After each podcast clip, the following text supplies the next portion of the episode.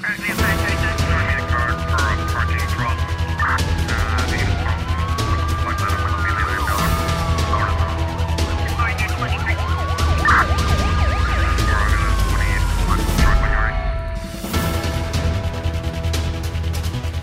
Uma piroga com 92 migrantes africanos, dois dos quais já cadáveres, deu à costa no sábado na ilha da Boa Vista. Entre o grupo estão três mulheres e dois adolescentes. Informação confirmada pelo comandante da Polícia Nacional na ilha, Evandro Souza. As duas pessoas que chegaram já cadáver foram sepultadas este domingo. Seis estão a receber assistência no hospital e 84 foram colocadas provisoriamente no pavilhão municipal do Seixal. De acordo com o responsável policial, o grupo de 92 migrantes, essencialmente senegaleses, conta ainda com nacionais da Gâmbia, Serra Leoa, Guiné-Conakry e Guiné-Bissau. A embarcação terá partido da Gâmbia 24 de dezembro, com destino à Espanha, mas perdeu-se entre Marrocos e a Mauritânia. Ficou sem combustível e os migrantes acabaram por chegar a Cabo Verde. A piroga foi avistada pelo faroleiro de serviço no farol do Morro Negro, norte da ilha, por volta das quatro da tarde de sábado. Em comunicado emitido este domingo, o Ministério da Administração Interna diz que nos próximos dias, para além da assistência médica e humanitária,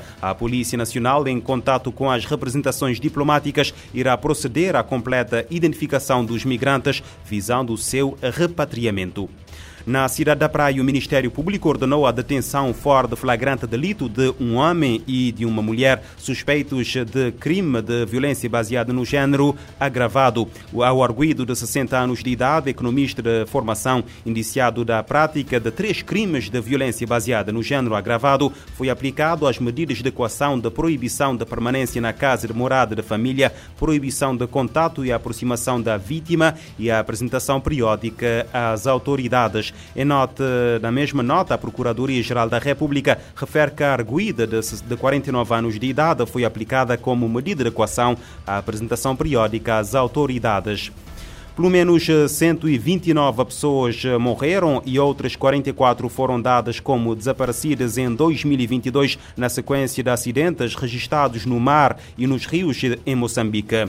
Leonilde Chimarizen, porta-voz do Instituto Nacional da Marinha, diz que as mortes resultantes de 172 acidentes marítimos ocorreram devido a afogamentos, naufrágios e ataques por animais. As autoridades marítimas apontam o excesso de lotação nas embarcações uh, inobservância do boletim meteorológico e fraca presença de fiscais, como algumas das causas dos acidentes. Ainda em Moçambique, a polícia moçambicana deteve sexta-feira um nigeriano com 18 quilos de cocaína em saquetes de café após desembarcar no aeroporto de Maputo, proveniente do Brasil. De acordo com o porta-voz do Serviço Nacional de Investigação Criminal, na mala do homem de 54 anos havia 36 saquetes de café e no seu interior tinham outras saquetas embrulhadas contendo um pó branco e feito o teste confirmou-se que era cocaína. As autoridades estão a investigar o caso para saber qual era o destino final da droga eh, que se acredita ser proveniente do Brasil,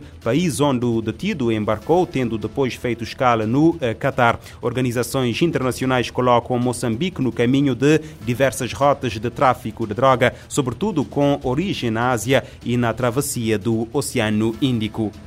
A polícia italiana deteve esta segunda-feira Matteo Messina Denaro, o líder da máfia mais procurado da Itália e que estava em fuga desde 1993. A notícia avançada pela agência de notícias italiana ANSA, que cita fontes ligadas ao caso. Segundo a publicação, Denaro terá sido detido eh, dentro das instalações de uma clínica privada em Palermo, na ilha de Sicília, onde foi para fazer terapia. A captura de Denaro ocorre numa altura em que se intensificam as investigações contra o crime organizado.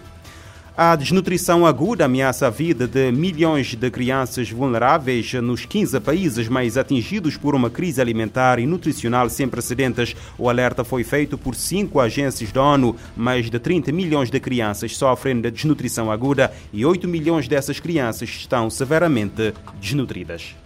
Agências das Nações Unidas estão pedindo uma ação urgente para proteger as crianças mais vulneráveis nos 15 países mais atingidos por uma crise alimentar e nutricional sem precedentes. Conflito e choques climáticos, impactos contínuos da Covid-19 e o aumento do custo de vida estão deixando um número crescente de crianças com desnutrição aguda, enquanto os principais serviços de saúde, nutrição e outros serviços vitais estão se tornando menos acessíveis. Atualmente, mais de 30 milhões de crianças nos 15 países mais afetados sofrem de desnutrição aguda e 8 milhões dessas crianças estão severamente desnutridas, uma forma letal de desnutrição. Em resposta, cinco agências da ONU estão pedindo um progresso acelerado no Plano de Ação Global sobre definhamento infantil. O objetivo é prevenir, detectar e tratar a desnutrição aguda entre crianças nos países mais afetados, que são Afeganistão, Burkina Faso, Chad, República Democrática do Congo, Etiópia, Haiti, Quênia, Madagascar, Mali, Níger, Nigéria, Somália, Sudão do Sul, Sudão e Iêmen. O plano de ação global traz a necessidade de uma abordagem multissetorial e destaca ações prioritárias em nutrição materno-infantil por meio dos sistemas de alimentação, saúde, água e saneamento e proteção social. Da ONU News em Nova York, Ana Paula Loureiro. Mais de 30 milhões de crianças em 15 países mais afetados sofrem de desnutrição aguda, 8 milhões estão severamente desnutridas. A energia renovável é o único caminho confiável para o mundo evitar uma catástrofe climática. A convicção é do secretário-geral das Nações Unidas. António Guterres discursava no sábado durante a 13ª sessão da Assembleia da Agência Internacional de Energia Renovável. Para o chefe da ONU, apenas as energias renováveis podem proteger o futuro fechar a lacuna de acesso à energia, estabilizar os preços e garantir a segurança energética. Guterres alertou que o mundo ainda é viciado em combustíveis fósseis e a meta de limitar o aumento da temperatura global em 1,5 graus Celsius está ficando fora de alcance rapidamente.